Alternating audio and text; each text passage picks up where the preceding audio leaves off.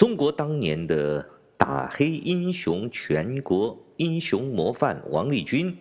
叛逃去了美国领事馆，后来被抓起来判了十五年之后呢。很多人感叹，一个社会如果产生英雄，实际上是这个社会有病，是这个社会的悲哀。对于自己的命运呢，王立军也说过一句：“我心里很清楚，我就是当官的嘴里的一块口香糖，嚼得没味的时候就吧唧吐在地上，指不定粘在谁的。”脚底之下。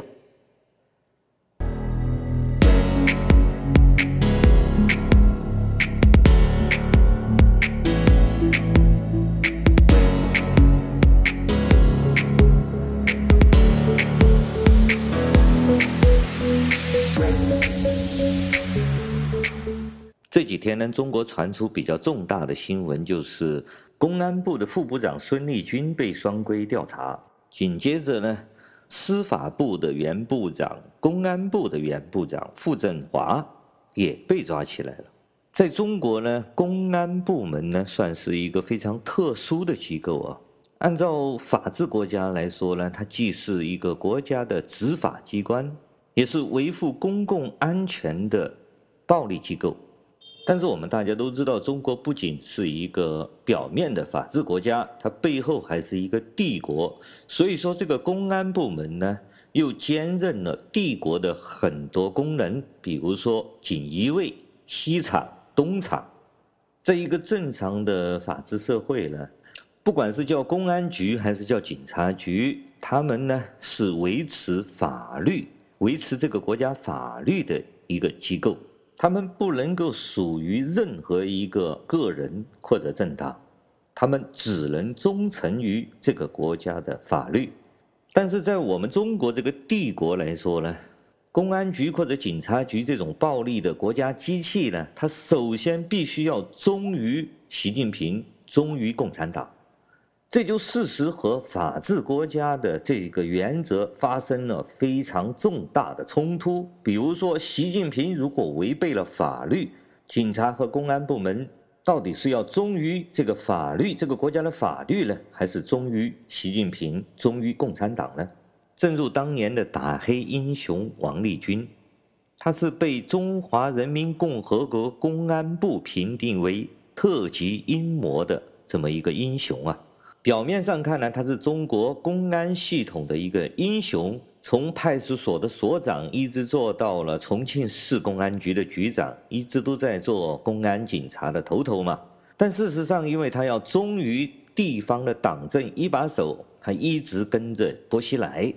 所以说他事实上就成为了薄熙来的一个锦衣卫、一个东厂、一个西厂的头头。所以说，他虽然表面穿着中华人民共和国法律赋予他维护公共安全责任的这么一个职位啊，但事实上却成为了当权者、权力拥有者私人的警察。不仅他要完全的听命于薄熙来，就算薄熙来的老婆、孩子，甚至家里面一个佣人叫他去做什么事情，他都得俯首听命。甚至薄熙来的老婆要去杀一个人的时候，王立军自然成为了执行者、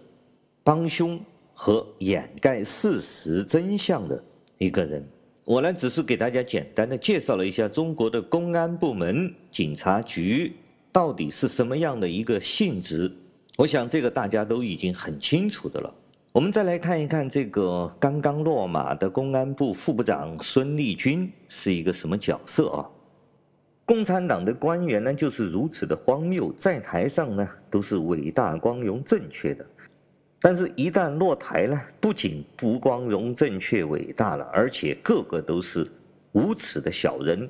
什么坑蒙拐骗呐、贪污腐败呀、生活腐化呀、啊包二奶呀、搞私生子啊，那可以说是个个都是罪行累累的坏蛋啊。但是中国人呢，现在呢，都对共产党宣布他们的罪行没什么兴趣。比如说孙立军，什么无视党的政治纪律、政治规矩，不守纪律、不讲规矩、不知敬畏，啊，肆意妄为，任人唯亲，任人唯利，拉帮结派，搞小团伙、小圈子。我们中国人呢，对他们这些官官话呀、冠冕堂皇的这些官方的语言呢，是没有什么兴趣的。中国人呢，特别感兴趣的就是这些官员们包了多少二奶呀，搞了多少女明星啊，有几个私生子啊，和中央电视台大裤衩里面的那些主持人们，女主持、男主持有没有什么私下的性关系呀？我们大家都关心这些东西。所以说，当听说中央电视台的有一个主持人叫董卿的也被协助调查了，中国的网友们的高潮起来了，不停地猜测董卿和这个孙立军是不是有一腿，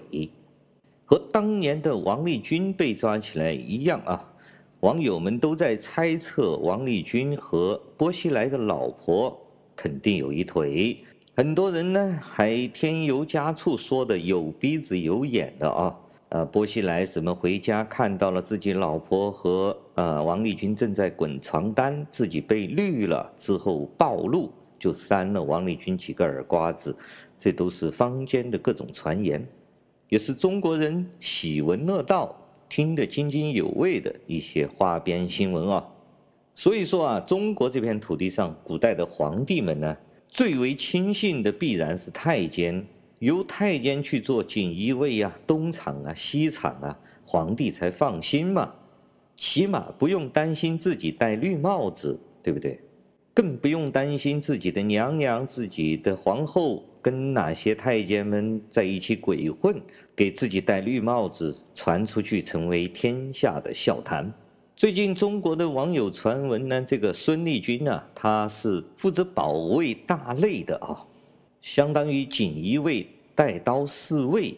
这个局局长的位置啊。那么自然和皇帝的一家人关系都很亲密啊。我们知道习近平习主席啊，习皇帝呢是日理万机啊，自然冷落了他的东宫娘娘、西宫娘娘啊、皇后这些人啊，彭丽媛。当然就是稍微有点冷落了啊。一个女人呢，独守深宫啊，自然就产生了一些寂寞。孙立军呢，既是贴身的护卫啊，又年轻又忠诚，自然抚慰了我们彭娘娘的寂寞嘛。结果不小心东窗事发啊，被习主席知道了。敢给我们伟大的造梦师、伟大的航行的舵手太阳习主席戴了一顶绿帽子，自然是龙颜大怒啊！当场孙立军就成为了阶下囚。当然，这些只是民间流传出来的一些花边新闻了。零零七呢，不做判断。本期节目呢，零零七给大家提一提，我们中国人为什么特别喜欢这种下三路的花边新闻？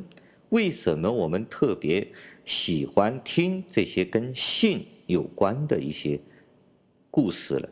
郭德纲在相声里面说过这么一段啊，他说：“你知道那些有钱人为什么不看小电影吗？因为他们玩真的。”实际上呢，郭德纲有一句话是不敢说的。因为不仅仅是有钱人呐、有权力的人更加是玩真的。共产党成立这七十多年以来呢，中国的一个道德的标准就是扫黄，不允许老百姓提性，所以扫黄呢成为重要的一个国策了啊。在道德上呢，性就成为一种下流的东西了啊。我们中国人骂街就是用的性器官，就是用的生殖行为作为辱骂的粗话嘛。所以说性呢，实际上在中国是一种道德的禁忌，也是属于下三流、侮辱人的一个骂街的脏话。同时，自然而然的成为一种道德的标准。当说某一个人有不正当的男女关系，有私生子。或者是包二奶呀、小三之类的呢，自然就会成为道德堕落的一个标准了。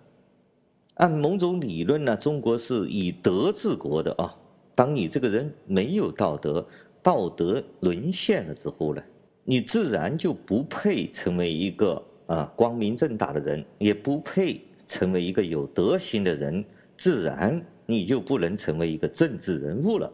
所以，我们看到中国共产党把任何一个官员要弄下台，首先要宣布他的罪行，并不是什么贪污了多少钱，首先是宣布他包了多少二奶，又私生子，然后又乱搞男女关系，首先是要从道德上将这个人摧毁。说到这里呢，我要提一下那个郭文贵啊。他的走红呢，就跟这个相关。他非常擅长于共产党这一套的下三路的玩法，不管他是男人还是女人呢，首先他都要来绘声绘色的描述一番他们的私人的性生活。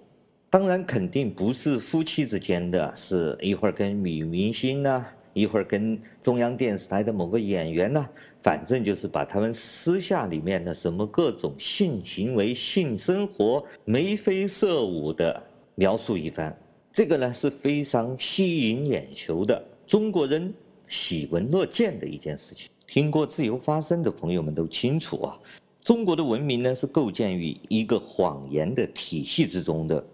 那么中国人所标榜的这个道德呢？也是一套谎言，所以说中国民间有一句话说得非常的贴切啊，上了台满口仁义道德、道貌岸然，下了台个个都是男盗女娼、衣冠禽兽。在共产党统治这几十年时间，我们一次又一次的见证了这个事实。感谢大家收听今天的自由发声，我们下次再见。